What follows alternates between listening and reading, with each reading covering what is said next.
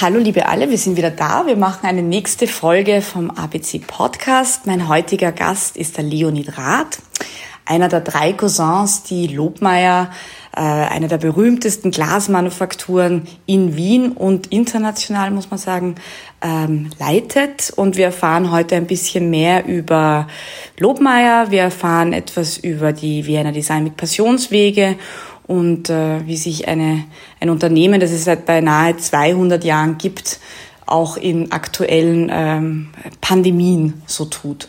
Lieber Leonid, erzähl uns äh, kurz sozusagen, was, was zeichnet Lobmeier aus? Wer ist Lobmeier?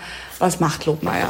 Für alle, die es noch ich, nicht wissen. Ich freue mich, äh, danke für den Besuch, freue mich diese Ehre. Und ähm, Lobmeier in, in ein paar Worten. Äh, wir sind einer der wenigen äh, Wiener österreichischen äh, Traditionsbetriebe, ungefähr 200 Jahre alt, noch immer in der Familie. Das ist das eine. Wir sind, ähm, kann man sagen, international ähm, einer der wesentlichen Player in, in, in dem, was Glas und auch Beleuchtung darstellt, haben einige dank der Neugier unserer ähm, Vorfahren einige wirklich schöne Designklassiker in der Kollektion, weil es also immer ganz tolle ähm, Kooperationen mit einerseits Gestaltern, andererseits Kunden, aber eben auch von der technischen Seite, wie zum Beispiel der erste Luster mit ähm, elektrischen Strom mit, äh, mit Thomas Alva Edison. Oder ein anderer Markstein sind dann die, die Luster in der Metropolitan Oper in äh, New York oder äh, Glasklassiker mit Josef Hoffmann für die Werkbundausstellung 1914 in Köln, die heute im Museum of Modern Art oder in der neuen Sammlung in München oder im Markt stehen und einfach einen, ein Markstein des, des modernen Designs sind. Und das ist der schon sehr Kreml erfreulich. auch immer noch in der Freude, der, der Kreml ist, ist, ist, West, hat mein Vater in meinem Gebur während meiner Geburt montiert. Äh, da gibt es auch schöne Geschichten. Ja, also es ist, es ist wahnsinnig, es ist ein wunderschönes Erbe. Es ist äh, auch eine, eine schöne Arbeit, muss man sagen. Man wird nicht wahnsinnig reich davon. Aber man hat gute Gläser und schöne aber, Lister. Aber es, man hat einfach schöne Dinge, mhm. eben mit schönen Dingen und, und mit sehr interessanten Menschen zu tun. Das heißt sozusagen in, sagen wir mal, der DNA von Lobmeier war sozusagen diese Nähe zu Kunst, Design, sage ich jetzt mal, zum Handwerk sozusagen eigentlich von Anfang an Teil davon. Also es ergab sich, weil man sozusagen also für den Hof produziert hat und dementsprechend sozusagen mit dem Besten seiner Zeit äh, ich, ich vielleicht ja. spreche ich über die Frühs, also die Entwicklung ganz am Anfang, um das zu illustrieren ein bisschen. Ähm, es kam der, der Glasergeselle ähm, Josef Lobmeier aus Grieskirchen in Oberösterreich nach Wien mit seinem Ränzlein und ähm, hat dann hier relativ bald sein eigenes Geschäft in der Weiburgasse gegründet. Eine sehr fleißige Frau gefunden, die Aloise Lubner. Das ist jetzt 18. Ah, ah, das ist so 1823, okay. ja. Mhm. Also 23 war, die, war der erste Geschäftsbucheintrag. Und das waren am Anfang, war das ein Glaser, also Fensterglas und Gebrauchsglas, äh, und dann zunehmend für wohlhabende, weil er war in der Innenstadt, hat er dann ähm, aus, aus Böhmen ähm, meistens reich geschliffene halt äh, Kristallgläser importiert und dann auch bald für den kaiserlichen Hof geliefert.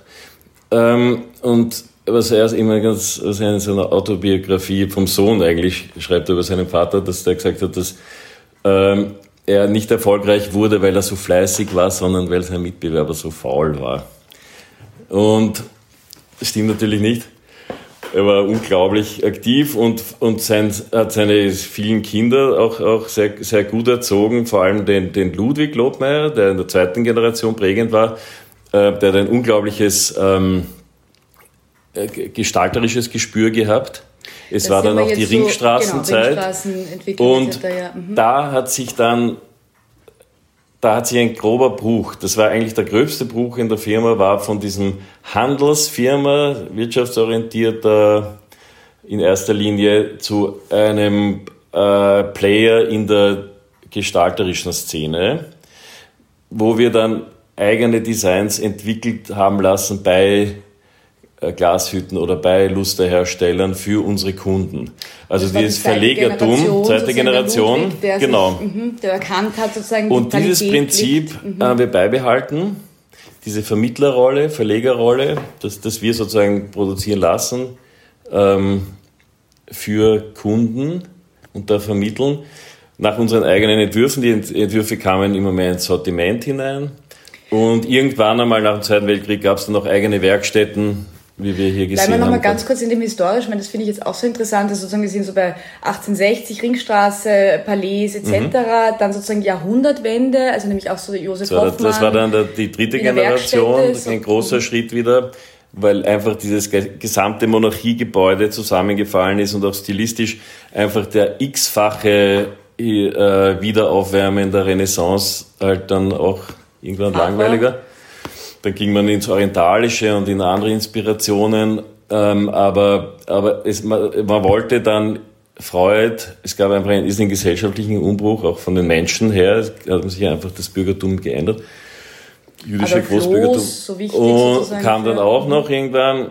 Und ähm, da, da wurden wir eingeladen, äh, für die, im 1914 für die Werkbundausstellung eine, das war ausschließlich Hoffmann, eine unglaubliche Kollektion an Architektur in Glas, sage ich jetzt. Ja. Das waren relativ am Zeichenbrett entwickelt oder auf dem Quadratpapier vom Hoffmann entwickelte ähm, Ent Entwürfe, die jetzt mit dem Glasmachprozess noch sehr wenig zu tun gehabt haben.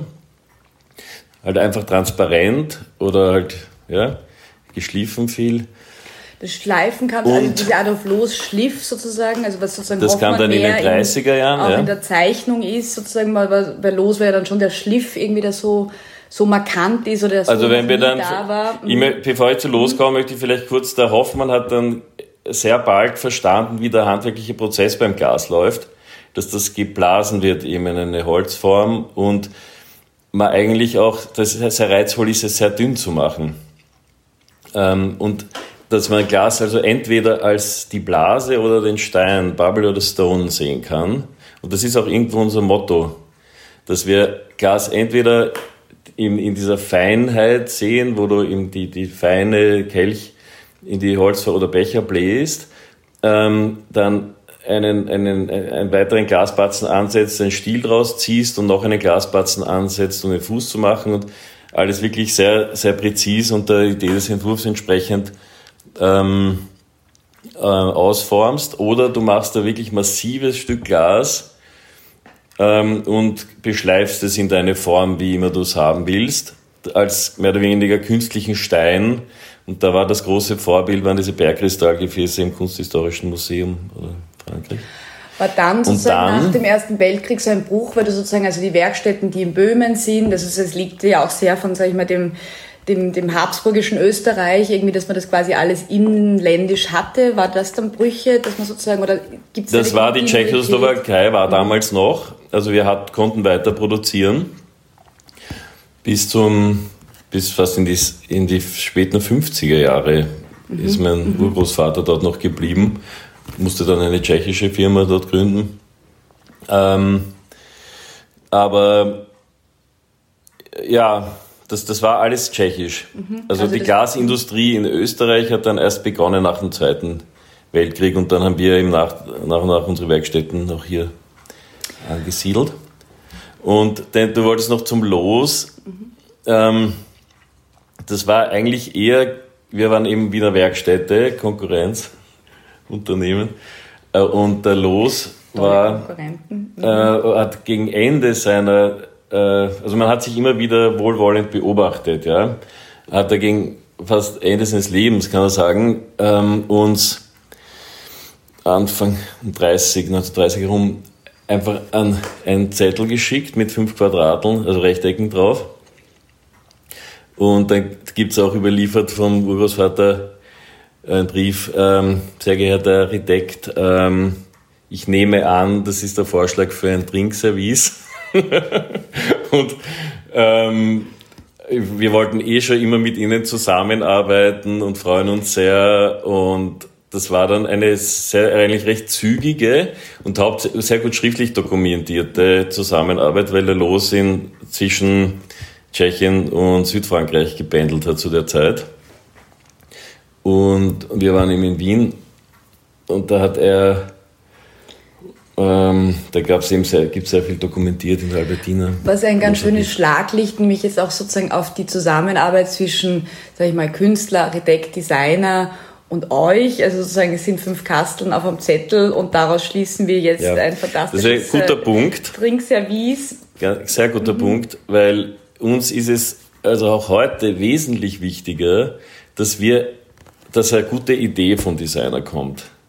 Also dass da eine Vision oder etwas, ähm, ein, ein neuer Archetyp, eine neue, wirklich ähm, radikale Idee kommt und jetzt nicht irgendwas, okay, mach mal ein Glas und da noch ein bisschen einen Schwung rein, weil das war noch nicht. Ja? es muss, was weiß ich, ist, ist es Blüte, ist es irgendwas Geometrisches, ergibt sich aus dem Handwerklichen, ist es irgendein Ding in der Reflexion, was begeistert? Also es muss irgend so eine, eine, eine Geschichte haben, wo, oder einen historischen Bezug, einen schönen. Genau, ich würde eh gern dann noch eingehen, ein bisschen mehr sozusagen, wie ihr euch sozusagen auch immer diese Entwicklung annähert, weil sozusagen es ist ja quasi Glas, so viele Möglichkeiten gibt's ja nicht. Also du hast da mhm. schon sozusagen dünn und dick irgendwie angesprochen. Mhm. Es gibt sozusagen das Gravieren und es gibt sozusagen die Schnitte, nicht? Also das heißt ja. sozusagen, man muss ja in einem relativ ja, engen Korsett... Es ist ein sehr eigenwilliges Material, was Vor- und Nachteile hat und man muss beim Entwerfen, braucht es bei, gerade bei Glas besonders eigentlich eben so eine Vermittlerperson, also entweder einen Handwerker, der sich die Zeit und Muße nimmt, da jetzt mit dem, mit dem Entwerfer wirklich gut zusammenzuarbeiten ähm, oder eben so eine, so eine Vermittlerposition, weil eben aus dieser, erstens einmal, also auch wenn wir heute Designkooperationen starten, dann ist es zuerst uns sehr wichtig, dass der Gestalter möglichst viel gesehen hat von unseren historischen Stücken.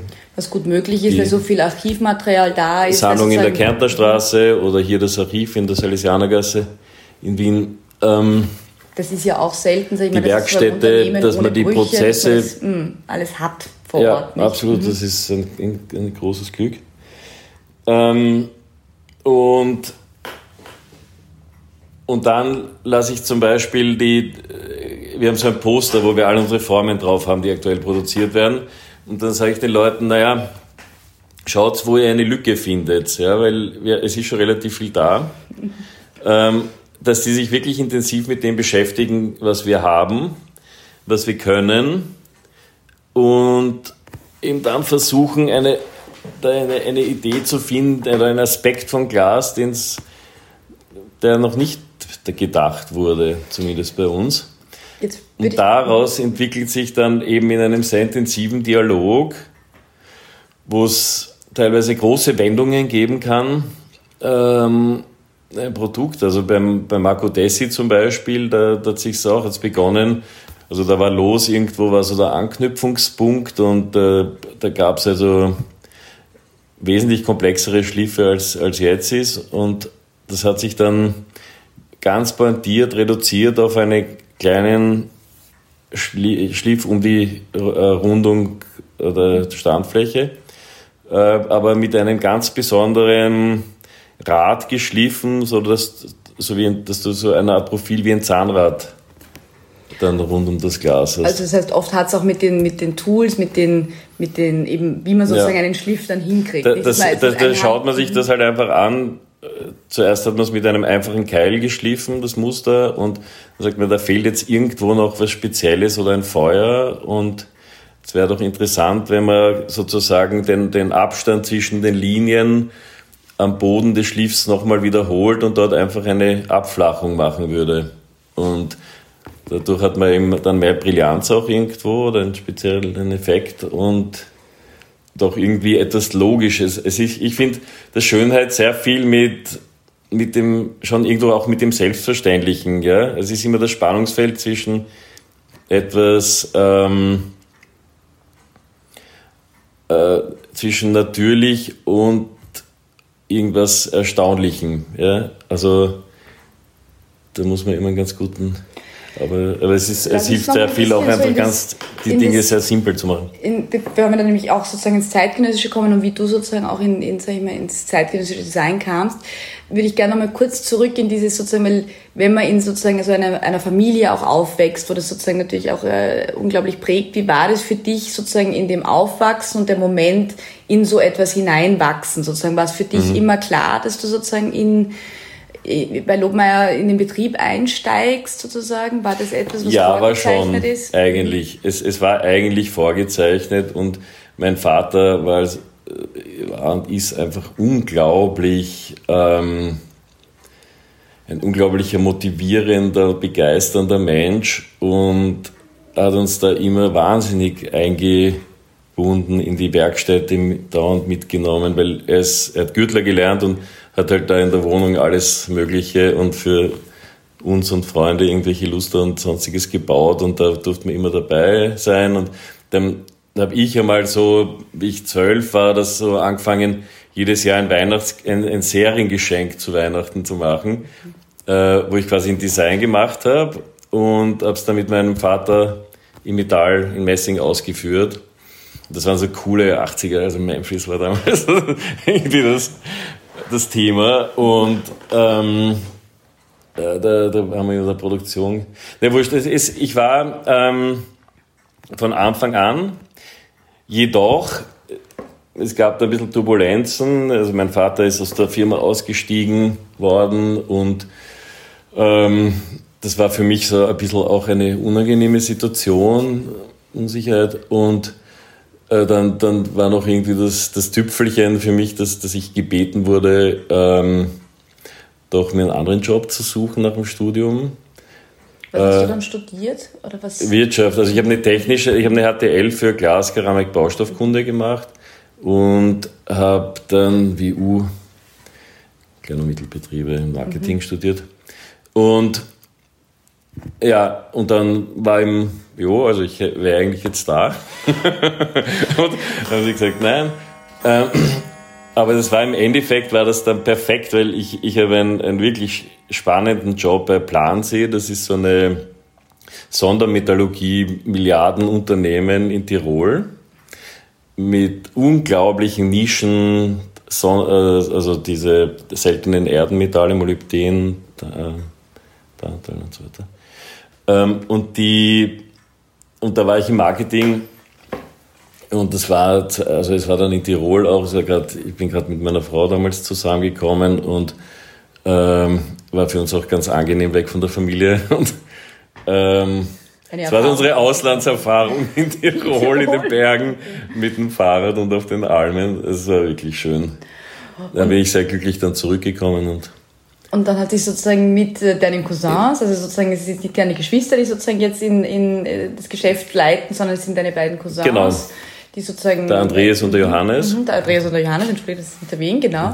Und das hat sich sozusagen dann gut gefügt, also sozusagen in dieser sechsten Generation mittlerweile sozusagen, und das ist jetzt nicht ganz 20 Jahre aus, oder wie lange ist das her? Das ja, genau. Also der Andreas hat 2000 dann begonnen und ähm, ist aber dann nach Salzburg gegangen. Dann habe ich äh, Wien äh, das Geschäft gemacht und mein Onkel den, den Lusterbereich und dann ist der Andreas zurückgekommen aus Salzburg und dann haben wir uns so aufgeteilt, dass ich den, äh, dass er das Geschäft gemacht hat und ich herausgetrennt den ganz jungen Händlerbereich, also den Vertrieb über Händler von unserer eigenen Glasmarke und die Entwicklung unserer Glasmarke und Produktion. Ähm, und äh, äh, Onkel also der Onkel Stefan, der Vater von Johannes, der ist dann auch ausgestiegen und hat dann seinen Sohn übergeben und dann waren wir eben zu dritt. Und jetzt können wir ganz schön überleiten, weil wir sozusagen heuer eben 15 Jahre Passionswege äh, Jubiläum auch feiern, also vor 20 Jahren sozusagen in die Firma quasi äh, mhm. eingestiegen etc. Jetzt sind, ähm, und die Vienna Design Week war ja auch damals jetzt noch nicht das, was jetzt schon ist sozusagen, sondern es war mhm. ja auch sehr viel experimenteller und auch ein, ein, ein alles. Ähm Passionswege war das Pilotprojekt mhm. sozusagen. Genau, drum mit 15 dem und 14. Vienna Design Week und das heißt, ihr mhm. wart sozusagen vom ersten Jahr an dabei. Ja. Und ähm, genau, führen Sie jetzt so ein bisschen irgendwie sozusagen dieses äh, vor 15 Jahren, man trifft auf eine junge Truppe irgendwie Design äh, Interessierter wie Lilly Hollen, äh, Tulga Bayerle und Thomas Geisler und du auch sozusagen in diesem Wunsch quasi, mhm. dass man mit dem großen Erbe und der Tradition, ja. aber diesem Bewusstsein, dass es doch irgendwie sozusagen anschließen muss. Also für mich war Jetzt. das eine, ein unglaublich schönes Erlebnis, dass da ähm, so eine engagierte Truppe auf einmal dasteht, was man für Wien nicht gewöhnt war. Die Leute zusammenbringen will, anstatt dass jeder sein Süppchen kocht. Und die auch irgendwie so aus dem quasi bottom-up kommt und nicht top-down über irgendeine Institution, wie das ÖEF oder, oder äh, die, die ganzen, was weiß ich. Und weil ich habe das von meinem Vater, der hat es mit der österreichischen Kreativität sehr schwer gehabt, weil es war irgendwie so eine eingefahrene äh, Post-Wiener Werkstätten ähm, und dann 68er lustige Künstlerpartie auf der einen Seite, auf der anderen Seite die strengen Architekten, aber alle irgendwie so für sich mehr oder weniger und ähm, alle sehr toll und irrsinnige Helden aber unerreichbar und es hat eh keinen Sinn und auch nicht wahnsinnig kooperativ jetzt unbedingt. Die einige, also er hat jedenfalls gelitten und es, es gab auch nicht wahnsinnig viele neue Designs von außen zu der Zeit. Hat irgendwie nicht funktioniert. Das Thema schön, da tut es auch nicht schön sagen, ja, das war ganz böse. Ja, also es, es gab gewisse Restriktionen. Wir haben in Matteo Thun zum Beispiel das gemacht für Campari in der Zeit, aber ja, also viel, eher Eigenentwürfe und wir haben uns dann mehr so aufs Projektgeschäft konzentriert im Bluster. Und das heißt sozusagen diese, diese lustige Truppe, die irgendwie ja. sozusagen schon designaffin und Und das war unglaublich, ja, was da auf einmal sich alles abspielt und ähm, und wir waren eh so in den zaghaften Beginnen. Wir haben ja die Monika Singer gehabt, die ich vom Lothar Trienberg empfohlen bekommen habe, gerade von der ähm, Angewandten weg ist und dann so bei uns als Grafikerin begonnen, weil wir hatten einen Grafiker, der ewig schon da war, der war sehr gut und sehr nett, aber er hat sehr viel verdient und er ähm, war halt so schon ein bisschen scheuklappig und hat ihm diese ganzen neuen Entwicklungen nicht so wirklich äh, gewusst und ich war dann eben froh, dass ich die, die Monika gehabt habe, die mir erzählt hat, so, da gibt's in Mailand so eine Design, Messe, das ist nicht uninteressant. Oder, oder es, es gibt, aha, oder es gibt jetzt irgendwie so ein, ein neues Magazin, ja, genau, sagen das, das Wallpaper und Mhm. Aber so war es sozusagen. Also wir reden 15 Jahre zuvor, ja. was ja kaum vorstellbar ist, aber es ist natürlich Zeit. Und das war für mich, war das äh, echt neu. Und, und auch, ja, ja, es gab ja nicht irgendwie sozusagen in dem Ausmaß auch die Kanäle, wo man und, alles Und da hat sich dann sehr viel relativ rasch eröffnet und, und mit der Design Week war einfach das Spannende, da zusammengeworfen zu werden beim Passionswege-Format. Genau, kurz ein und erkläre sozusagen nämlich ja. kurz noch, was die Passionswege sind, weil die Passionswege sind ein kuratiertes Format innerhalb äh, der Vienna Design Week, Österreichs größten Designfestival, die sozusagen Handwerker oder Manufakturen oder sozusagen sagen wir Wissende mit äh, Designern zusammenspannen, sehr oft sozusagen Designern, die noch nicht in dem Material gearbeitet haben, die wiederum die Manufakturen sozusagen eine Spezialität haben und dann in einem ganz freien Prozess, meistens so um die drei Monate, etwas entwickeln können, das dann während des Festivals präsentiert wird. Das muss aber auch kein Produkt sein. Und das haben genau. wir sozusagen bei euch immer sehr oder immer wieder gesehen, dass es nicht darum geht, sozusagen ein neues Produkt zu entwickeln, sondern es darum geht, quasi zu verstehen, wie tickt der Designer, wie tickt die, das Unternehmen, wo lässt sich da anknüpfen. Es sind jetzt mittlerweile eben 15 Kooperationen. Die 15. wird dieses Jahr passieren, wenn es wahr ist. Ich glaube, einmal haben wir ausgelassen oder einmal mal ausgelassen, 14, 15 Mal. Ja. Wenn du jetzt so zurückschaust, was sind, gibt es äh, Routinen, die immer wieder, also man kommt natürlich in diese Werkstätten. Ja, also inzwischen natürlich äh, gewisse Erfahrungswerte, wie, wie einfach Designerkooperationen erfolgreich funktionieren und auch effektiv. Ähm, war aber ein, war schon ein Lernprozess. Also äh, gerade mit dem Martino die Kooperation, das war, da, ich habe mich da auch nicht immer ganz wohl gefühlt, ja, weil der, die waren schon wahnsinnig cool und, und locker. Und äh, ja, dann immer da so, Martino, irgendwie so, ja, da, Gut, aber dann Martino total den Fokus doch wieder. Ja, vor 15 also, Jahren auch noch nicht ein Superstar, na, sondern der Wobei, war halt das Spannende, wir haben ja, durften ja noch einmal mit ihm nach 10 Jahren arbeiten und also ein Profi, unglaublich. Ja? Also das hat sich schon auch bei ihm extrem und auch das Produkt ist einfach zack.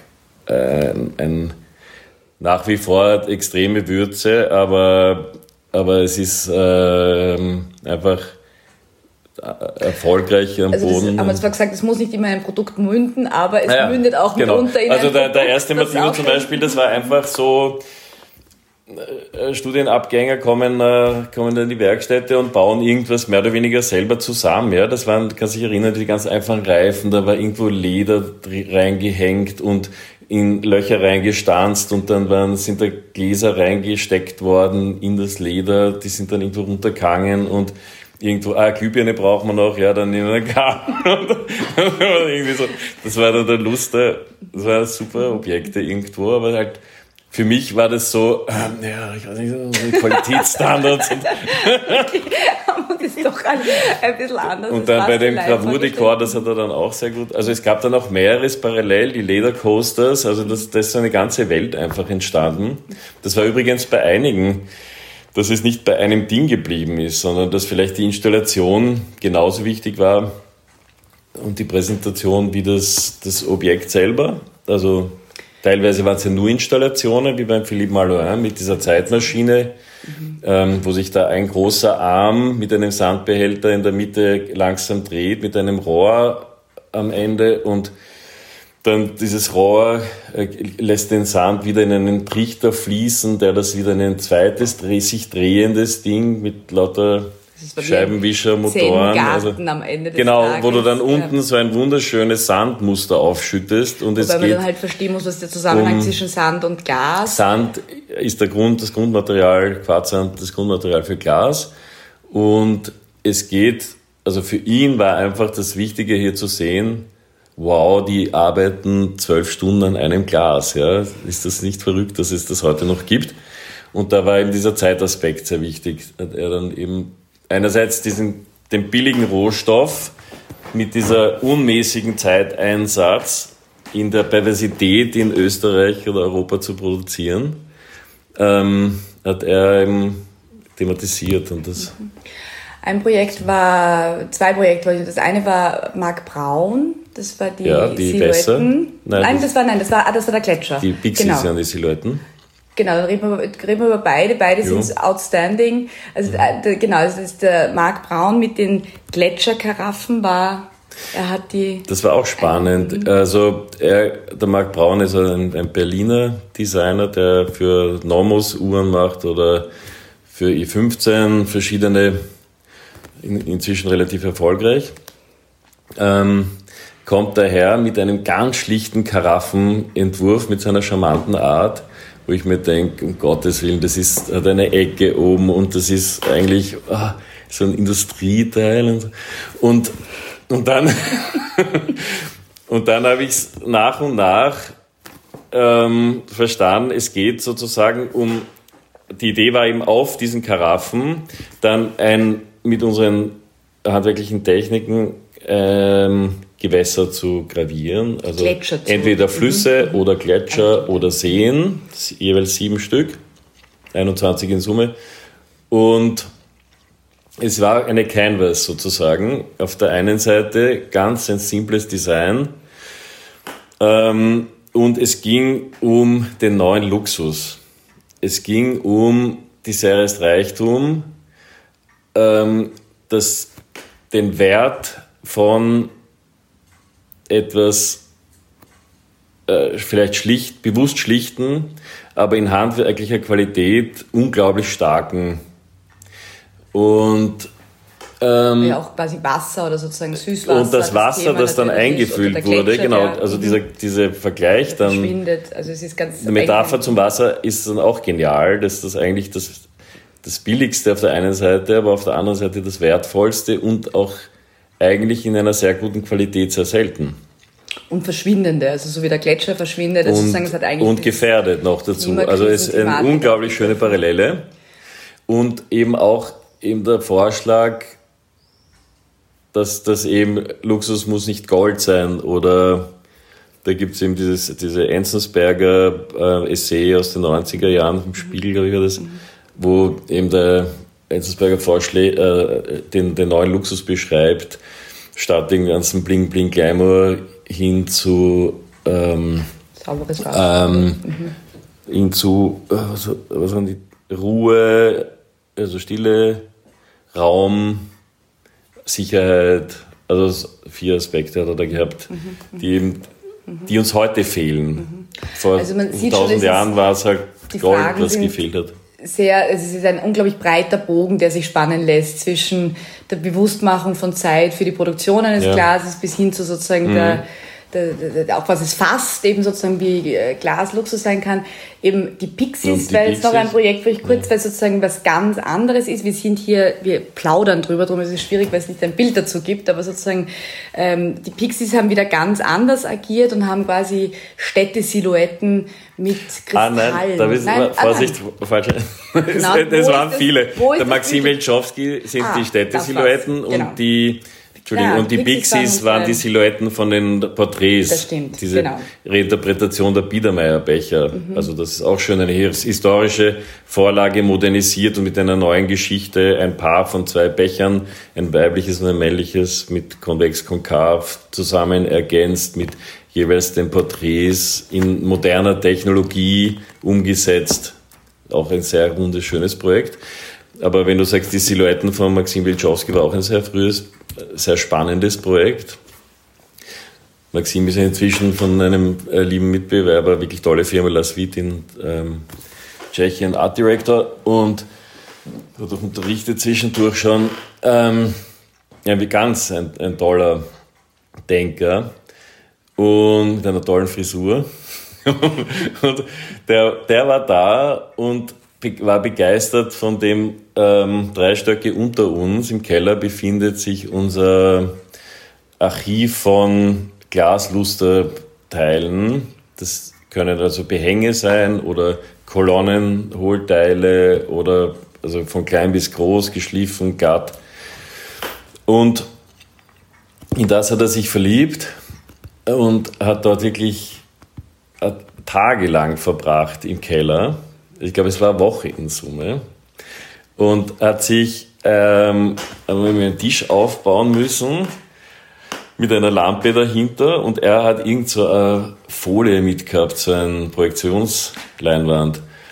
Ähm, und hat dann angefangen, hinter dieser Folie herum zu wuseln und, und aus dem ganzen, weiß nicht, ähm, 150 Quadratmetern irgendwelche ähm, Glasteile aufzutürmen und sind dann eben Stadtsilhouetten, wie du gesagt hast, entstanden. Skyline, Auf einmal hast du die Skyline von New York, von Medina, von Wien, von eben von internationalen Städten gehabt, in einer sehr leuchtenden, London kristalli kristallisierenden, tollen, funkelnden Art auf einer Leinwand projiziert. Ja. Also äh, kommt man jetzt auch nicht so drauf. Ja? Als, als Tscheche vielleicht eher, weil es gibt dieses Schattentheater in Prag. Und das, das hat er dann so Boxen aus Holz, auch sehr schön und gebaut. Und das ist ja dann auch weit gewandert, oder? Also das war und ja das wurde dann, das, ja. also das war so, wo man sagt, ein Projekt, das man halt als Marketing abschreibt. Und dann hat tollerweise der Norbert Kettner vom Windtourismus das angekauft als ähm, Wander, für seine, für seine Tourismusmessen. Also mhm. Haben wir es in Japan und Berlin gehabt. Das bringt uns jetzt vielleicht auch zu einer letzten oder weiteren Frage noch kurz, irgendwie sozusagen, weil euer also unabhängig der Vienna Design Week sozusagen habt ihr mittlerweile Kooperationen mit großen Namen wie Stefan Sargmeister oder Ilse Crawford oder Michael Anastasiades. Mhm. Also das heißt sozusagen dieses, dieses Vertrauen in zeitgenössische Gestalter ist etwas, was jetzt sozusagen sehr inhärent ist irgendwie in eurer Entwicklung neuer Produkte und neuer Projekte. Ähm, von Seiten des Marktes, der Käufer, der, die Menschen, die Lobmeier Glas lieben, ähm, ist eben sozusagen der internationale Markt relevant oder sozusagen wer, mit wem habt ihr zu tun, wer kauft die Gläser mhm. am Ende des Tages? Mhm. Naja, also unterschiedliche Liebhabereien in unterschiedlichen Gegenden. Mhm. Also in Wien, Wien ist nach wie vor, geht, also die Hälfte unseres Glases wird über das Geschäft in Wien verkauft. Ganz wichtiger Markt, wobei wir da vielleicht 60 Prozent schon auch ausländische Kundschaft, ausländische Stammkunden meistens haben. Und da hat sich sehr viel in den letzten Jahren getan. Also es, es gibt ja die, die schöne Geschichte, wie wir eben begonnen haben, da jetzt auch, in dem Fall war es eine neue Handelsware, die Stephanie Hering aus, aus Berlin mit ihren riesigen Vasen, 2004 oder sowas, auf, auf einem schönen, großen, einfachen Hoffmann-Tisch auf einem schwarzen, diese weißen, großen Vasen präsentiert haben. Das war also für die Kärntnerstraße ein echtes Wow und ganz ungewohnt und neu. Also im Gegensatz zum Herrengeschäft auf der Kärntnerstraße. Und da, da kommt, äh, ich, ich habe immer so Bauch ein bisschen gehabt, ja, ähm, wie wird denn das bei den Kunden ankommen? Ja, verschrecken wir unsere Stammkunden, von denen wir sicher gelebt haben, leben. Und ähm, kommt äh, der Engelbert Weinkeim von Otterkringer Brauerei, äh, der immer seit treuer, netter Kunde der Biergläser braucht. Braucht. Offensichtlich, ja. ja. Und ähm, der, der kam da vorbei und, und wickelt halt seine Geschäfte ab mit den, mit den Damen, ja. Und ich bin da so am Dekorieren von den, von den Heringsschalen. Und er wirft so einen, so einen, einen, einen neugierigen Blick zur Seite, ja, und sagt, es werdst du nicht aufwachen. Wer deutschen Zuhörer? Er fährt doch nicht aufwachen. Er wird doch nicht okay. aufwachen. Mhm. Und das, das war für mich eine, eine, eine sehr wichtige Bestätigung unter anderem. Und das hat sich dann eigentlich sehr positiv immer mehr gezeigt, dass viele unserer auch traditionellen Stammkunden eigentlich fürs Neue extrem aufgeschlossen und interessiert waren und sind. Und dass wir auch sehr viele neue natürlich Leute begeistern konnten, für das handwerkliche, spannende, wertvolle, jetzt im Sinn von wirklich wert, äh, für jemanden einfach mhm. etwas, was man gerne hat ja. und sich beschäftigt und auch daraus trinkt. Ähm, ganz gut funktioniert und international auch, ja. Ja. Ähm, ist, ist vielleicht auch interessant da, da gab es schon die Lobmeier-Fans, Geheimtipp und so. Also zum Beispiel, wenn wir mit Ted Mühling war, der erste internationale Designer, mit dem wir zusammengearbeitet haben. Da gab es bei Nymphenburg Porzellandesigns von ihm, wo ich mir gedacht habe, boah, das wäre, ich glaube, der versteht's und das wäre echt ein toller für uns. Dann schreibe ich ihn an, ähm, ob er eventuell interessiert wäre, mit einer kleinen Glasfirma aus Wien zu arbeiten. Und da sagt er, ah, yes, of course I know you. Uh, my, my, my apartment is full of Lobmeyer from the flea market. Weil wir, wir hatten in den 50er Jahren ein bisschen Export nach USA. Und I just waited for your invitation, ja. Und also da habe ich mir gedacht, unter anderem, das war einer dieser Momente, oder der Andreas hat schon den Export begonnen, hat dann die neue Galerie von Ronald Lauder zum Beispiel verkauft nach New York und an den Murray Moss. Das war ein Concept Store, der ähm, auch gerade um die Zeit eröffnet hat in Soho, angefangen mit einem Mistkübel in der Auslage als Designobjekt und dann eben auch mit Nymphenburg die Bustelli-Figuren auf der einen Seite fertig bemalt, auf der einen Seite weiß und dazwischen auf einer großen Tafel alle Farbschattierungen Shade, also ausgefadet. Und das war eine limitierte Serie. Also er hat der zum Beispiel sich mit neuen, ähm, also mit alten Manufakturen neu interpretiert, spannende Entwürfe ausgewählt bei den, bei den europäischen Manufakturen und die in New York im Galeriekontext verkauft. Tolles Konzept. Und von ihm und anderen Kunden, in der Schweiz, Limited Stock zum Beispiel, habe ich ein, ein, ein, ein meiner, unsere Lieblingskunden, von dem wir einfach sehr viel Feedback bekommen und von Murray Moss auch tatsächlich neue Produkte gemeinsam entwickelt haben. Oder den Michael Anastasiades habe ich über den Murray kennengelernt. Und äh, also auch Kontakte natürlich unglaublich, wie, wie einen diese Leute dann auch spreaden die, und die Marke spreaden. Und da haben wir wirklich Glück gehabt, dass wir da ähm, eben sehr schöne internationale, es meistens Concept Stores, ja, also wir haben ganz am Anfang irgendwo so uns überlegt, ja eigentlich so Tischkultur, ne? Wäre wär das unsere? oder vielleicht so Bergdorf Goodman oder so irgendwas. Waren wir dann auch, ja nachdem wir bei Moss erfolgreich waren und in der New York Times im Team-Magazin immer wieder gefeatured waren, hat halt dann auch Bergdorf und, und Barnis angeklopft. Ja. Inzwischen sind es beide pleite. Lobmeier existiert weiter. wir versuchen genau, weiter zu kämpfen. Genau, Shopping ja. wird nicht aufhören. Ich würde okay. jetzt gerne nochmal kurz irgendwie sozusagen, weil das passt jetzt ganz gut, die Überleitung, also sozusagen es gibt all diese äh, Kontakte und Ding. Handwerk hat, sag ich mal, jetzt einfach in den letzten äh, zehn Jahren die Wiederentdeckung des Handwerks, die Manufaktur zu begreifen, zu verstehen, was ist sozusagen bedeutungsvoll wichtig und ähm, äh, auch, sag ich mal, dann auch vom Preis irgendwie sozusagen gerechtfertigt macht. Es ist etwas, was sozusagen die letzten Jahre äh, im Diskurs und auch in der Gesellschaft äh, relevanter wurde jetzt sozusagen mit und ohne und vor und nach Corona ist sozusagen alles, was digital ist. Ähm, das heißt, seht ihr da auch Möglichkeiten? Ihr verschippt eure Gläser auch. Also es ist ja auch möglich, sozusagen die Dinge online zu kaufen. Mhm. Es sind sozusagen jetzt, äh, ob quasi das der neuen Zeit Dinge notwendig, die ganz anders funktionieren werden als vorher. Gab es da jetzt so einen Lerneffekt für eine Manufaktur, die es seit 200 Jahren gibt, dass man sich immer wieder adaptiert. Weil ja, weil man kann eben Lobmeier zum Beispiel auch online kaufen oder ihr ja, naja, also das, das eine, was wichtig war, um uns zu ändern, war, dass wir gesehen haben, man kann jetzt nicht unser Glas einfach nur fürs Geschäft in der Kärntnerstraße machen. Wir gehen an Händler hinaus. Dann irgendwo äh, in, der, in 200 Händler ungefähr jetzt weltweit, teilweise auch Online-Stores wie Moda Parandi oder Matches Fashion aus London. Das, äh, das nächste, was sehr wichtig war, war, um zu denken, ähm, viele Leute haben das Glas für die Vitrine gekauft, ja, und, oder geschenkt bekommen.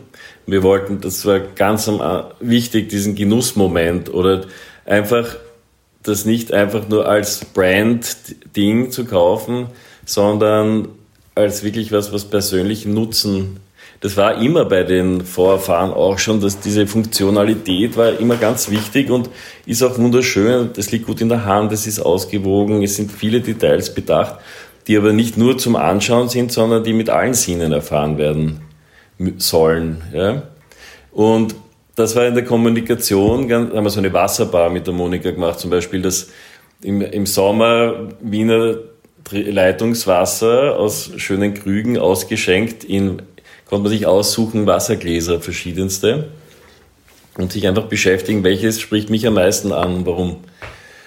Und auch das Handwerkliche bewusst zu machen. Es ist ganz, die Industrie ist heute wirklich gut. Ja? Also es gibt so klassische Weingläser, industriell gefertigt, die sind einfach sehr leicht, sehr perfekt, sehr gut. Und auch Schliff geht inzwischen schon. Pressen geht auch inzwischen täuschend echt den Schliff ersetzend. Und da sind einfach ganz viele unserer traditionellen Entwürfe zum Beispiel weggefallen, weil wir da, wenn der, der Pressmensch verkauft das Glas um 20 Euro und wenn wir das schleifen, genauso kostet es 1500 Euro. Ja? Und da war zum Beispiel mit, mit Mary Moss haben wir äh, ganz am Anfang etwas entwickelt, ein ganz einfacher Becher, der wirklich ein bisschen ausschaut wie ein Industriebecher. Halt zarter, feiner und jeder ein bisschen anders und wenn was weiß. Und der hat ganz kleine Insekten drauf, äh, ein Hertelentwurf aus den 50ern, ganz kleine Insekten, ein Sechser-Set von irgendwelchen unserer ähm, Dekore übernommen. Und die Idee war sozusagen, dass man etwas, dass man nicht das ganze Glas zupflastert mit einem verbilligten Handwerk, was viele gemacht haben, ja, dass man einfach schaut, ja, okay, wir machen dasselbe Dekor, aber wir müssen es halt noch mehr vereinfachen und noch billigere Werkzeuge und vielleicht, um es dann überhaupt irgendwie fototechnisch drauf lasern oder was. Und wir haben ja gesagt, na, wir machen es handwerklich in der super traditionellen Technik, Kupferradgravur zum Beispiel, und äh, halt ein ganz kleines Detail. Und der Kunde schaut sich an, glaubt, das ist ein Dreck und dann schaut das genau und ist ganz erstaunt, was sich da verbirgt in diesem kleinen Ding. Mhm. Und dadurch erschließt sich dann auch das ganze Glas in der ähm, Qualität. Und weil du ihm gefragt hast, was alles so zu verändern ist, es ist natürlich so, dass äh, ein großes Thema ist aktuell, dass, dass halt viele Händler sterben, wie vorher schon erwähnt. Ähm, ich möchte die Hoffnung nicht aufgeben. Ja? Also ich glaube, dass wirklich Geschäfte mit einem guten Konzept, wo der Inhaber drinsteht und mit Herz dabei ist, die wird es weitergeben. Und zum Glück sind wir bei denen und nicht bei den Geschirrgeschäften, die es in, in Deutschland 90 Prozent gestorben sind in den letzten 20 Jahren. Hm. Und werden aber trotzdem jetzt mal mit einem Onlinehandel ähm, 2021 spätestens starten. Also neue Webseite kommt hoffentlich schon im Herbst. Und ähm, Online-Store. Dann freuen wir uns. Ja. Dann freuen wir ja, uns auf alles, schön, was jetzt, ja, Fritz Magistris hat da eine tolle Arbeit geleistet. Mhm. Natürlich freuen Seite. wir auch eben schon genau auf sozusagen Passionsweg im Herbst bei der Vienna Design Week und äh, die neue Website. Naja, das Buch Bücher vielleicht gibt's. vom Birkhäuser Verlag ja. gibt es Entwürfe seit 2000, äh, Lobmeier Contemporary. Eine gute Ergänzung eine zum schöne Glas. Zusammenfassung. Wobei, so wie du richtig sagst, sozusagen die Gläser müssen gebraucht werden. Und ich sage immer, wenn man einmal aus einem Lobmeier Glas getrunken hat, dann kann man eh leider aus nichts anderem mehr trinken irgendwie. Ja, und es ist, ist, wirklich wahr, dass es sozusagen sind so kleine äh, so kleiner Luxus eben im täglichen, die dann doch einen großen Unterschied machen. Lieber Leonid, ich danke dir für das Gespräch. Wir setzen danke uns sehr. fort. War sehr. Äh, genau. Anregend. Die Uhr macht jetzt